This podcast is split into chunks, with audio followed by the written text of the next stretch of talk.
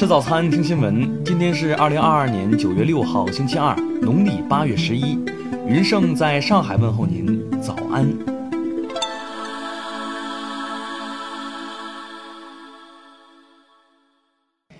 首先来关注头条消息。调查报告显示，美国国家安全局下属的特定入侵行动办公室长期对中国手机用户进行无差别的语音监听，非法窃取手机用户的短信内容，并对其进行无线定位。美国 NSA 对西工大用了四十一种网络武器，仅其中的一个后门工具就有十四款不同版本。其在此次攻击中，先后用了五十四台跳板机和代理服务器，分布在日本、韩国、乌克兰等十七个国家，其中百分之七十位于中国周边地区。用以掩盖真实 IP 的跳板机都是精心挑选，所有 IP 均归属于非五眼联盟国家。听新闻早餐知天下大事，下面来关注国内新闻。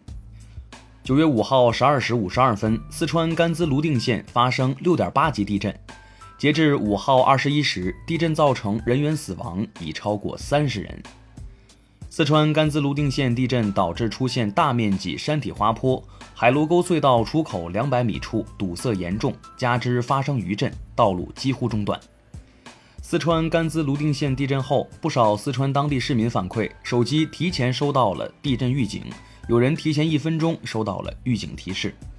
中国外交部新任发言人毛宁五号正式主持外交部例行记者会，成为外交部第三十三任新闻发言人。五号的外交部发言人毛宁对西工大遭网络攻击一事进行了回应，他表示，中方对此强烈谴责，我们要求美方作出解释，并立即停止不法行为。人力资源社会保障部将于九月五号至十一月十一号开展二零二二年大中城市联合招聘高校毕业生秋季专场活动。国家发改委将于六月二十四号开启新一轮国内成品油调价窗口，国内油价下调趋势或将止步于五连降，再次迎来上涨。五号，据香港高等法院消息，乱港分子黄之锋、谭文豪、谭德志。郭家麒、杨岳桥五人承认串谋颠覆国家政权罪。下面来关注国际新闻：英国外交大臣利兹特拉斯五号当选执政党保守党党魁，将接任英国首相。当地时间九月三号，一艘土耳其护卫舰在以色列港口停泊，这是十多年来首艘在以色列停靠的土耳其军舰。俄罗斯位于阿富汗喀布尔的大使馆附近九号发生爆炸，造成俄外交使馆两名工作人员死亡。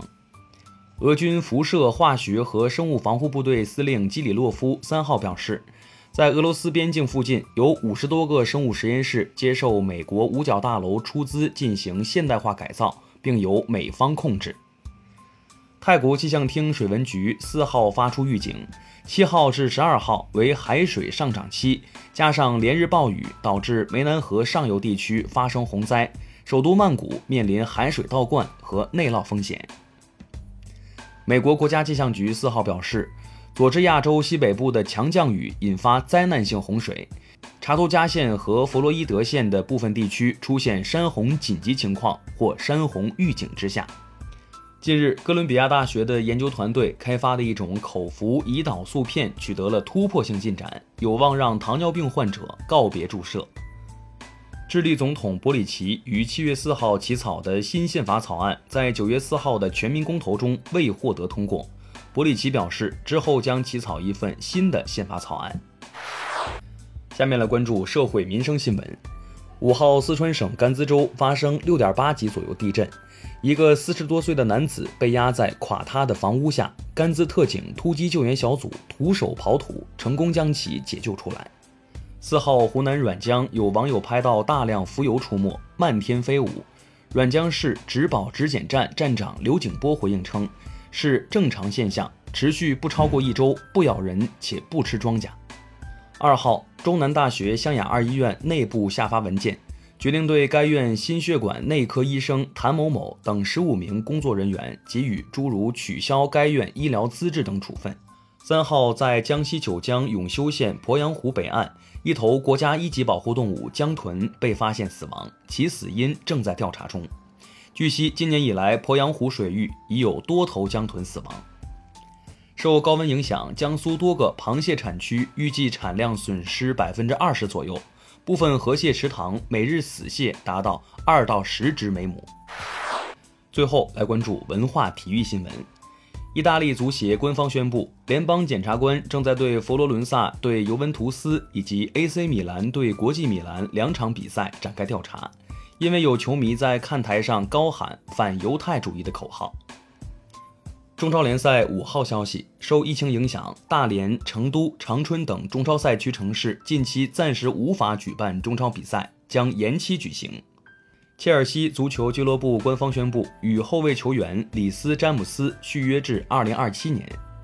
首届英雄联盟手游艾欧尼亚杯五号开赛，总决赛将落地浙江莫干山。